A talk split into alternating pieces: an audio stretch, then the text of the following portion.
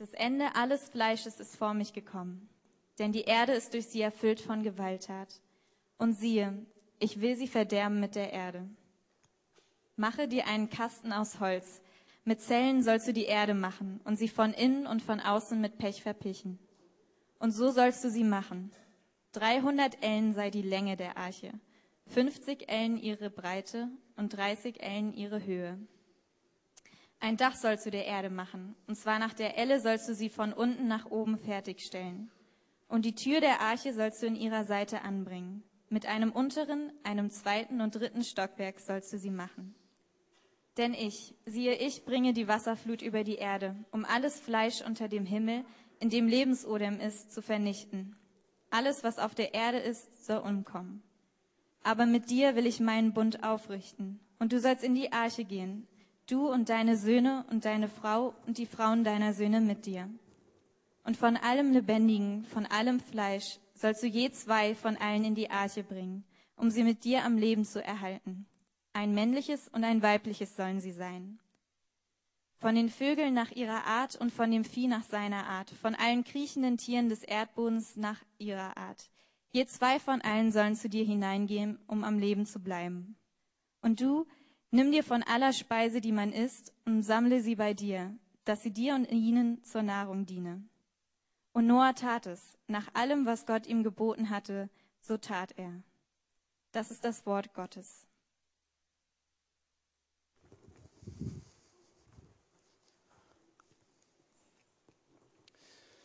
Wir wollen heute über die wahrscheinlich bekannteste Geschichte der Bibel sprechen. Also zumindestens, wenn ich die Kinderbibeln rauskrame, die bei uns zu Hause rumliegen, ist meistens ein Cover von der Arche Noah drauf. Weiß nicht, wie es euch geht. Äh, oder auch Noah vom Typ ist wahrscheinlich noch so der bekannteste. Einfach eine verrückte Geschichte. Wer, wer denkt sich sowas aus? Ähm, war ich gut? Nee, dann rauscht's. So ist gut. Hört ihr mich, ja? Sehr gut. Also die bekannteste Geschichte, die man vielleicht so aus der Bibel kennt. Ne, man liest von Noah im Alten Testament, im Neuen Testament erwähnt. Und wir wollen ihn heute so ein bisschen auf die Spur kommen. Ähm, was, was steckt hinter dem Typen? Das Thema der Predigt heute ähm, sehen wir vorne. Im Glauben leben und Gott erleben. Wir erfahren von Noah am Anfang dieser Geschichte eigentlich fast nichts ähm, außer zwei Hinweise. Und zwar einer im Vers 9. Noah war ein gerechter und untadeliger Mann. Und dann gibt es noch einen kurzen Hinweis, der ihn beschreibt. Und da heißt es, er lebte mit Gott. Also alles, was wir erfahren am Anfang der Geschichte ist, dass er gerecht und untadelig war und dass er mit Gott lebte. Was aber zu der damaligen Zeit nicht selbstverständlich war, sondern wie wir schon wahrgenommen haben aus dem Text, ist das Umfeld von Noah eigentlich eine absolute Katastrophe. Also wir lesen hier, er hatte drei Söhne, aber eigentlich ist es eine Zeit, in der man keine Kinder haben will.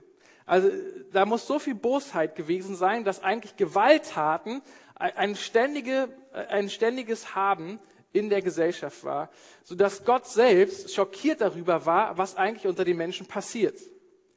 Und in so einer Zeit lebte Noah und von Noah wird dennoch gesagt, er er war ein gerechter und untadeliger Mann und er lebte mit Gott. Noah muss so Eindruck geschindet haben, dass er nicht nur im Alten Testament erwähnt wird, sondern wie ich gesagt habe, auch mehrmals im Neuen Testament vorkommt. In dem ersten und zweiten Petrusbrief wird er jeweils einmal erwähnt und im Hebräerbrief wird er als einer der Glaubenshelden aufgezählt. Und da heißt es im Hebräer 11, Vers 7, durch den Glauben wurde Noah gewarnt vor Dingen, die er nicht kommen sah. Wenn wir also heute über Glauben reden und über Glaubenshelden wie Noah und ähm, wie wir im Glauben leben und wie wir darin Gott erleben, ist natürlich sinnvoll, wenn wir uns einmal anschauen, was bedeutet eigentlich Glauben. Also ich bin nicht so gut in Definitionen schreiben. Ich habe auch diesmal nicht Wikipedia gefragt, sondern habe äh, die Bibel befragt. Und ganz am Anfang vom Hebräerbrief im Vers haben wir die Definition von was ist Glaube. Und da heißt es, was ist nun also der Glaube? Er ist das Vertrauen darauf, dass das, was wir hoffen, sich erfüllen wird. und die Überzeugung, dass das, was man nicht sieht, existiert. Okay, ich lese nochmal. Was ist nun der Glauben? Er ist das Vertrauen darauf, dass das, was wir hoffen, sich erfüllen wird. Und die Überzeugung, dass das, was man nicht sieht, existiert. Also um es in meinen Worten zu sagen, wir als Christen sind dafür bekannt, hoffentlich, oder sollten bekannt dafür sein, so, so sagt es zumindest Paulus, wir als Christen sind dafür bekannt, dass wir nicht danach leben, was wir sehen, sondern dass wir im Glauben leben. Also um es nochmal in anderen Worten zu sagen, wir glauben, dass die Existenz Gottes realer ist als die Realität, die wir in, um uns herum sehen. Also um es mal ganz krass zu sagen, Gott ist realer als der Stuhl, auf dem du gerade sitzt. Das ist so ein bisschen die provokante These. Das heißt also, dass Noah, wenn er als Glaubensheld beschrieben wird, Noah muss es ausgemacht haben, dass er etwas geglaubt hat, was Gott ihm gesagt hat, was er so nicht hat kommen sehen. Also so wie wir die Definition gerade hatten, äh, durch den Glauben wurde Noah gewarnt vor Dingen, die er nicht kommen sah. Aber wir wollen uns mal, wollen mal ein bisschen äh, in die Geschichte von Noah hineinzoomen. Und dafür möchte ich, dass ihr euch mal Folgendes vorstellt. Okay? Überlegt euch mal den Ort, wo ihr in der kommenden Woche am meisten sein werdet. Okay, vielleicht zu Hause, ähm, vielleicht, wenn das Wetter gut ist, im Park oder auf der Arbeit oder äh, bei der Ausbildung oder Uni oder was auch immer ihr macht. Ist mir eigentlich egal. Nur ihr müsst wissen, wo ihr seid. Okay? Stellt euch den Ort vor. Okay? Dann kommt Gott zu euch und sagt euch Folgendes. Hör mal zu. Ich habe eine super Idee. Du verkaufst alles, was du hast. Dann nimmst du das Geld, gehst nach Brandenburg und da möchte ich, dass du einfach auf so einem großen Feld einen großen Holzkasten baust. Okay? Der Holzkasten möchte ich, dass der 133 Meter lang ist. Ja? Der Kasten soll etwa 22 Meter breit sein und 13 Meter hoch. Okay? Dann möchte ich, dass du den Kasten von innen und außen versiegelst, dass er wasserdicht ist. Okay? Ähm, dann bau bitte zwei Ebenen ein, sodass du drei Stockwerke hast und auf die Ebenen baust du mehrere Kammern, dass du ganz viele Räume hast. Cool wäre, wenn du am Ende noch ein Dach draufsetzt und oben vom Dach so kleine Lichtlöcher baust, wo Licht und das als Licht- und Belüftungssystem dienen kann, damit man sich auch wohlfühlt in dem Kasten. Ne? Und äh, was schlau wäre natürlich auch eine Tür an der Längsseite noch zu installieren, dass man rein und rauskommt. So, auf geht's. So etwa muss es Noah ergangen sein, als Gott bei ihm auftaucht und sagt, hör mal zu, ich habe einen Plan. Und ich frage mich, wie hat eigentlich Noah das seiner Frau beigebracht? Also stellt euch mal vor, Gott kommt, sagt zu euch, ich möchte, dass ihr alles, was ihr habt, verkauft, weil anders könnt ihr diese, so ein Riesenprojekt nicht bauen. Ich muss ehrlicherweise hier Randbemerkung machen. Ich muss gestehen, ich war ein bisschen inspiriert von unseren kommenden Bauprojekten. Äh, weil ich immer ein bisschen schmunzeln muss darüber, was wir versuchen als Gemeinde zu stemmen und wenn ich daran denke, was Noah hier für ein Bauprojekt gestemmt hat, aber das nur als Randbemerkung.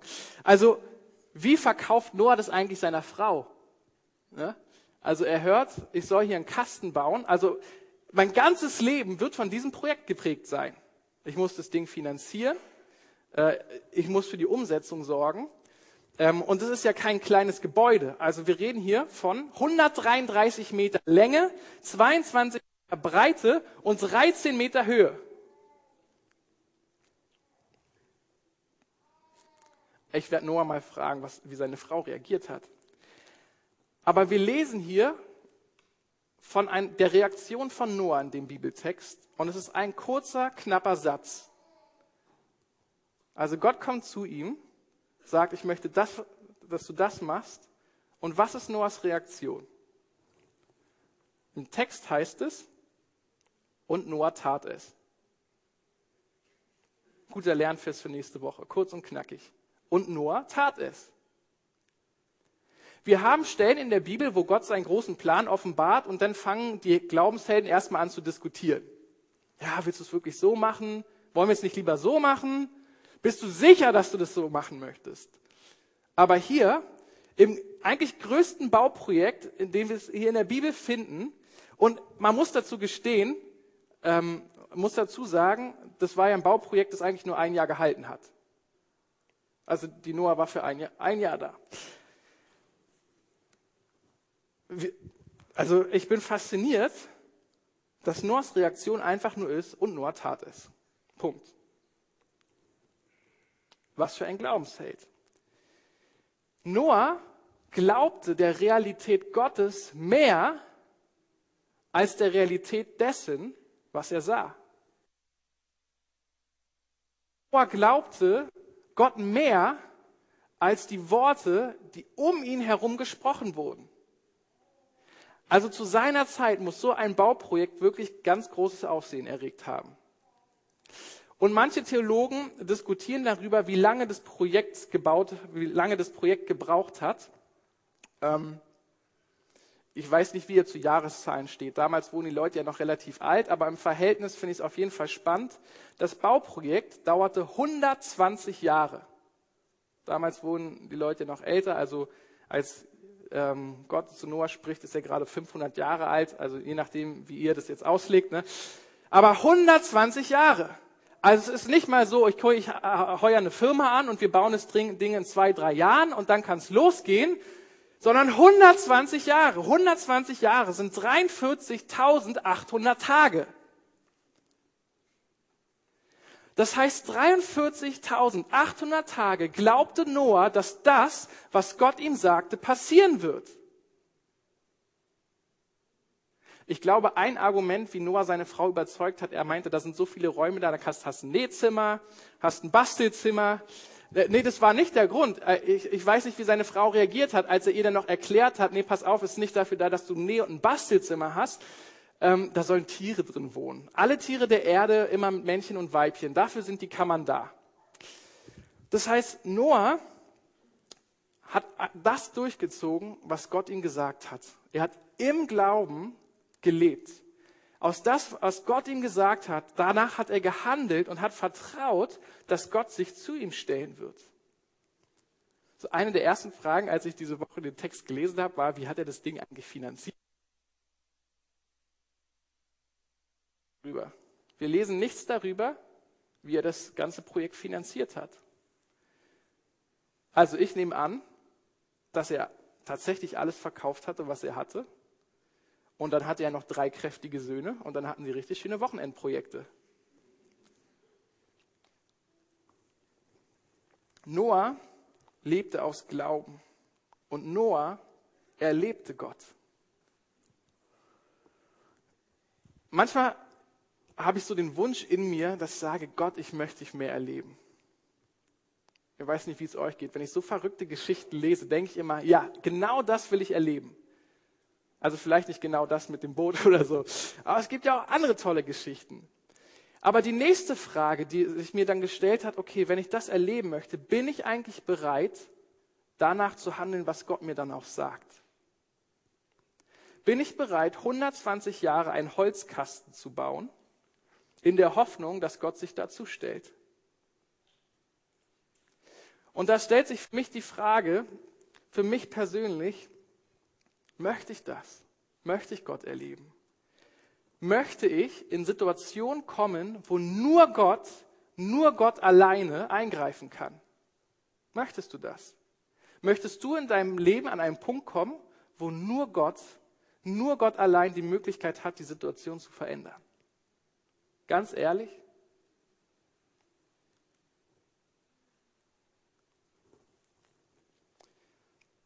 Irgendwie will ich es und irgendwie auch nicht, wenn ich ganz ehrlich bin.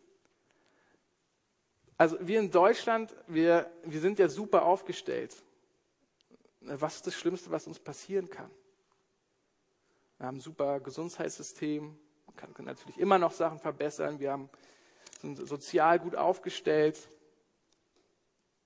es gibt eigentlich wenige Sachen, die in uns in Deutschland passieren können im Vergleich zu anderen Ländern, die uns wirklich in die Bredouille bringen. Aber ich habe gedacht, ich, bei mir fängt es ja schon im Kleinen an. Wenn ich Kopfschmerzen habe, wisst ihr, was meine erste Reaktion ist?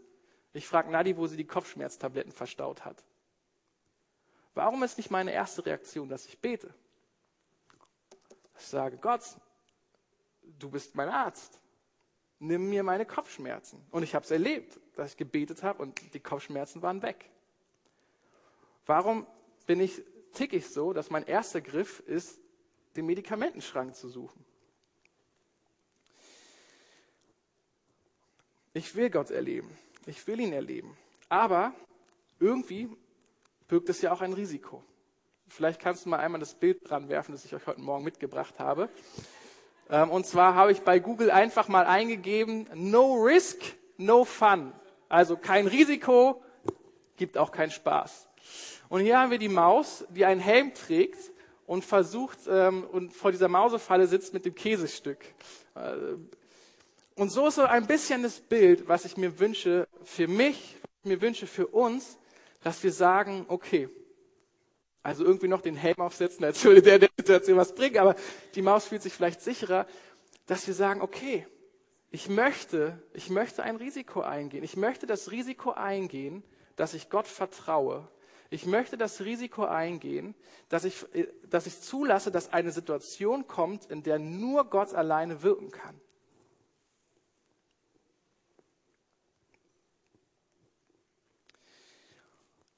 Ich erinnere mich noch an, gut an meine Zeit in der Bibelschule. ich war ein Jahr in, in Seattle, habe da auch die Masters Commission Schule besucht, also schon ein bisschen her. Und wir hatten da das Thema Gottes Stimme hören. Und der Pastor, der uns äh, unsere Gruppe geleitet hat, machte das ganz praktisch. Vor jede Gemeinde, die wir besucht haben und einen Gottesdienst gestaltet haben, am Ende hat er uns alle Studenten vorne aufgereiht und hat gesagt, die hören jetzt auf Gottes Stimme für euch. Und dann sollte ein Student nach dem anderen einen Eindruck von Gott weitergeben. Okay? Jetzt war es nur das Problem, dass mein Gebetspartner Owen gesagt hat, ich kann Gottes Stimme nicht hören. Und dann meinte ich, ja, ich verstehe schon, was du meinst, aber die Bibel sagt ja, meine Schafe hören meine Stimme. Also eigentlich müsstest du Gottes Stimme hören können. Er so, nein, ich kann Gottes Stimme nicht hören.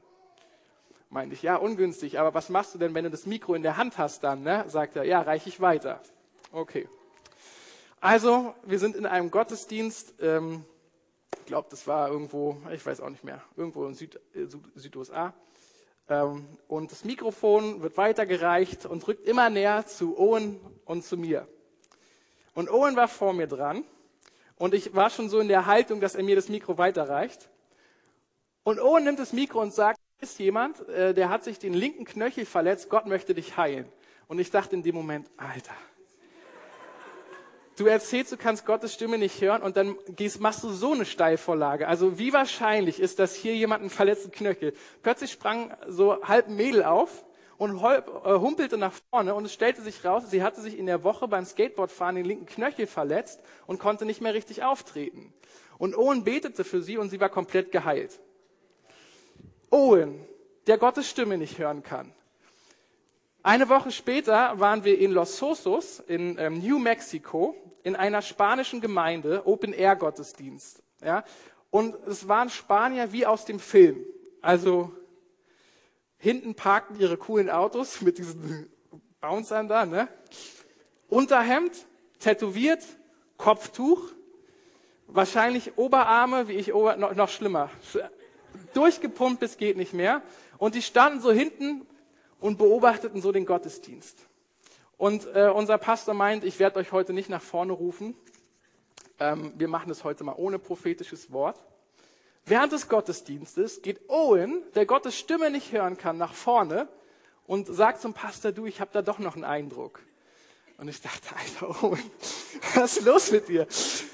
Er nimmt das Mikro, sagt, hier ist jemand, der hat sich den rechten Bizeps verletzt, Gott möchte dich heilen. Ich dachte, was hat der Junge eigentlich? Plötzlich drängt sich ein Riesenkerl von ganz hinten nach vorne und sagt, ja, er hat sich verletzt, er hat äh, mit Geräten trainiert und muss sich da irgendwas Böses verzerrt, verzerrt haben, er kann seinen Arm nicht mehr heben. Owen legt diesem Typ mit seinen kleinen Patschehänden auf so einen Arm gefühlt seine Hand, betet für ihn, komplett geheilt. Owen der Gottes Stimme nicht hören kann. Vielleicht hatte er am Anfang nicht so viel Glauben, aber er hat sich in einer Situation begeben, wo nur Gott hätte eingreifen können. Ich meine, wenn ich dich jetzt nach vorne holen würde und sagen würde, gib uns doch ein Wort vom Herrn. Ich gebe dir eine Minute, kannst kurz hören, was möchtest du uns weitergeben? Unangenehm. Vielleicht für die meisten von uns. Und Owen war zutiefst davon überzeugt. Und doch war er in einer Situation, wo klar war, jetzt muss Gott etwas machen. Und Gott hat etwas gemacht. Er hat sich in eine Situation begeben, wo nur Gott eingreifen kann. Und Gott hat ihn gebraucht. Ich kann mich erinnern, in, ähm, dass Nadia und ich sowas öfter auch erlebt haben. Wir waren ja zwei Jahre in der Schweiz und haben dort die Jüngerschaftsschule mitgeleitet, um die auch ein bisschen kennenzulernen und die dann hier nach Berlin zu holen. Und äh, wir haben in der Zeit auch von Spendern gelebt und wir haben immer wieder erlebt, wie Gott uns übernatürlich versorgt hat. Also ich erinnere mich an einmal, da ist unsere Espressomaschine kaputt gegangen und wir lieben Espresso. Ähm, und da war es so, dass, dass wir nach Hause kamen vom Urlaub, die Maschine war kaputt und ich habe dann Gott gesagt, ey Gott, ich würde so gerne eine neue Espressomaschine haben, aber wir haben kein Geld. Und dann hatte ich den Eindruck, dass er zu mir sagt, ey Fiete, ich bin dein Papa, ich bin großzügig, ich kaufe dir die. Und dann war ich so, nee, das hat er jetzt nicht gesagt. Weißt du, als Missionar muss man dann halt mal ein, einstecken. So, ne? Will der wirklich mir? Aber es hat mich nicht losgelassen, der Gedanke. Habe ich gesagt, okay, gehe ich zu Nadi, sage ihr, was ich empfinde. Gesagt, ich habe das Empfinden, wir sollen, sollen diese Espressomaschine kaufen. So, Gott möchte die für uns bezahlen. Okay, wenn Gott es gesagt hat, dann macht es doch. Okay. Also online gegangen, habe die Maschine rausgesucht, hat noch kurz einen Moment überlegt und habe dann einfach kurz gebetet, okay Gott, ich empfinde, du sagst es und wenn ich Dummheit mache, dann bewahre mich. Und habe sie bestellt. Die Maschine kam, aber das Geld kam nicht. Und ich habe mich ja gefreut, eine tolle Maschine, so eine Siebträgermaschine, super. Ähm, und ich bin dann morgens zur Arbeit gegangen und Nadi ist kurz einkaufen gegangen. Wir haben die Türen verschlossen, sind, raus, äh, sind weggegangen. Irgendwann kam ein Anruf von Nadi und meinte zu mir, ähm, ja, ich bin wieder nach Hause gekommen, da lagen 200 Franken auf dem Essenstisch. Hast du die da hingelegt? Dann meine ich, nee, ich war nicht zu Hause. Von mir sind die nicht. Und auf irgendeine Art und Weise, keine Ahnung, ob jemand durch unsere Wände gegangen ist oder Gott sie einfach hat erscheinen lassen, lagen 200 Franken auf unserem Essenstisch, also genau das Geld, das wir brauchten für diese Espressomaschine. Und dann dachte ich, ey, es macht ja eigentlich echt Spaß, mit Gott unterwegs zu sein. Ein paar Monate später ähm, haben wir mitbekommen, dass äh, es Freunden finanziell nicht so gut ging. Ähm, betete, so habe für die Situation gebetet und hatte das empfunden. Der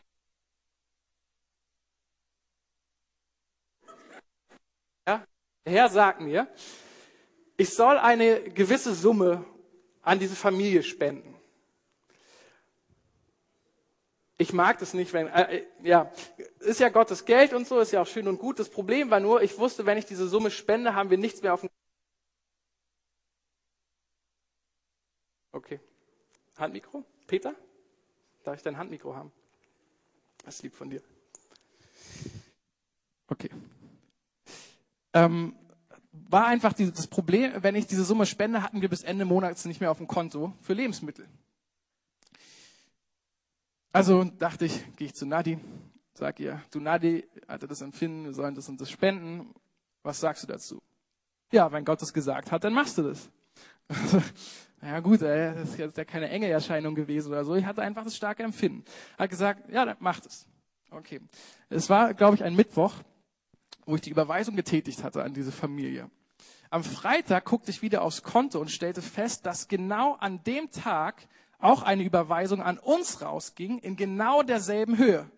Das heißt, in dem Moment, wo ich das Geld geschickt habe, war das Geld schon wieder gedeckt durch andere, die uns unterstützt haben und die Summe bezahlt haben, so dass wir am Ende genau das gleiche wieder auf dem Konto hatten. Das heißt, bei mir war nichts weg, es kam aber nicht mehr dazu. Und dennoch habe ich Gott erlebt und es war so cool. Habe ich Gott erlebt. Aber die Frage an uns, die Frage an uns, die ich heute bei euch hinterlassen möchte. Möchtest du das? Möchtest du Gott wirklich erleben? Möchtest du in die Situation kommen, wo nur Gott, wo nur Gott handeln kann? Möchtest du das? Du hast heute die Chance, ihm das zu sagen, wenn du das möchtest. Aber ich warne dich, wenn du es machst, er wird dafür sorgen weil er liebt es, unsere Gebete zu erhören. Und was wir beten, nimmt er ernst. Ich merke es immer wieder, ich denke immer mit den Studenten. Manch, manchmal kommen dann Studenten zu mir und sagen, oh, ich bin gerade so herausgefordert. So, so. Sag ey, herzlichen Glückwunsch. Hast du Gott gefragt, dass er in deinem Leben was verändern soll? Haben sie gesagt, ja, habe ich gebetet. Habe ich gesagt, selber schuld. Wenn wir Gott um was bitten, dann tut er es und er freut es. Ihm freut es, uns an die Hand zu nehmen. Der Heilige Geist ist der beste Lehrer, den wir uns vorstellen können. Möchtest du das? Möchtest du, dass der Heilige Geist dich an die Hand nimmt und dass er dir beibringt, was Vertrauen bedeutet? Zu sagen, ja, bring mich in Situationen, wo nur du eingreifen kannst. Und vielleicht bist du gerade mitten in einer Situation, wo nur Gott eingreifen kann.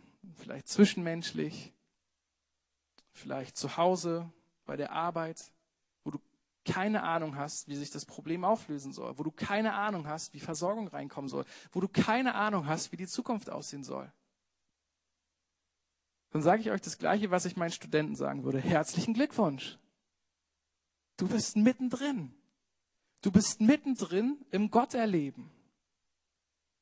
Und wir hoffen natürlich, dass es keine 120 Jahre braucht, bis die, der Holzkasten fertig ist. Aber du bist mittendrin. Und Gott verändert was in dir. Und es gibt da Helden in der Bibel, die mich total begeistern. Und es sind Daniel und seine drei Freunde. Bevor sie, ähm, sie sind in der Situation, dass der König aus Babel ihnen sagt, wenn ihr euch nicht niederkniet, vor mir und mich anbetet, dann werde ich euch, in den, äh, werde ich euch bei lebendigem Leibe verbrennen lassen. Und Daniel reagiert folgendermaßen. Er sagt, wir werden uns nicht vor dir beugen. Ähm, und wenn du uns verbrennen lässt, wird uns Gott retten. Und selbst wenn er uns nicht rettet, wir werden uns dir nicht beugen. Und dann dachte ich, krass, krass. Selbst wenn Gott sich nicht zeigt, wir halten fest. Aber die sind noch einen Schritt weiter als ich, glaube ich. Vertrauen wir Gott. Vertrauen wir Gott, dass er es gut mit uns meint. Vertrauen wir Gott, dass er uns versorgt.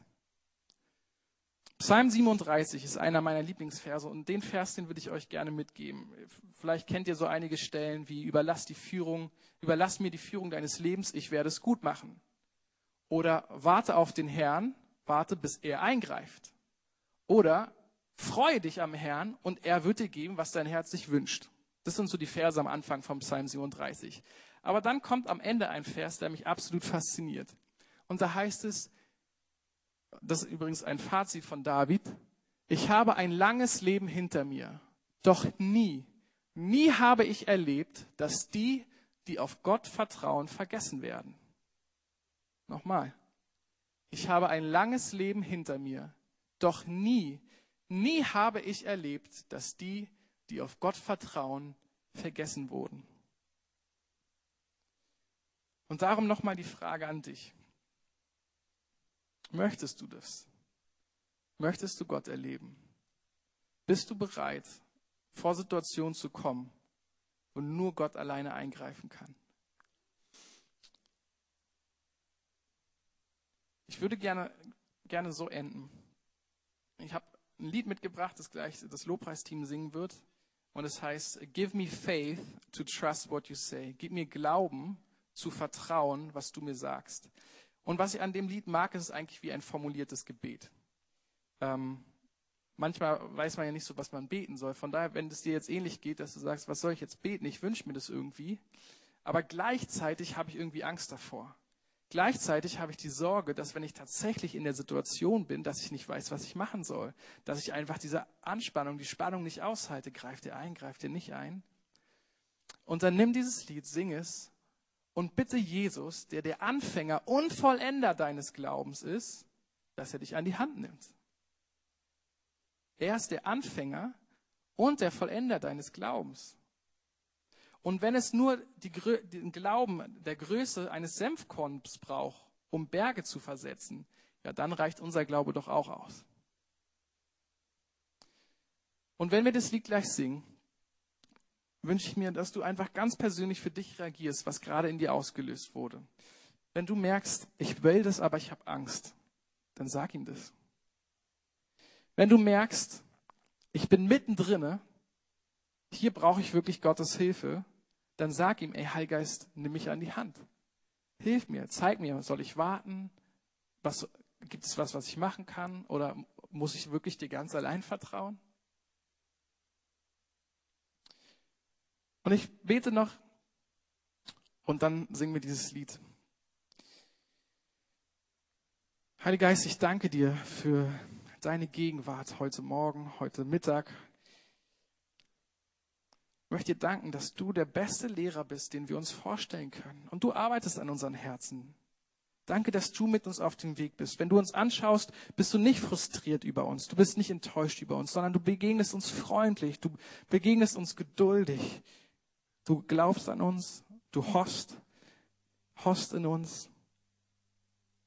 Und du siehst, wo wir heute Morgen stehen. Wir wollen dich erleben.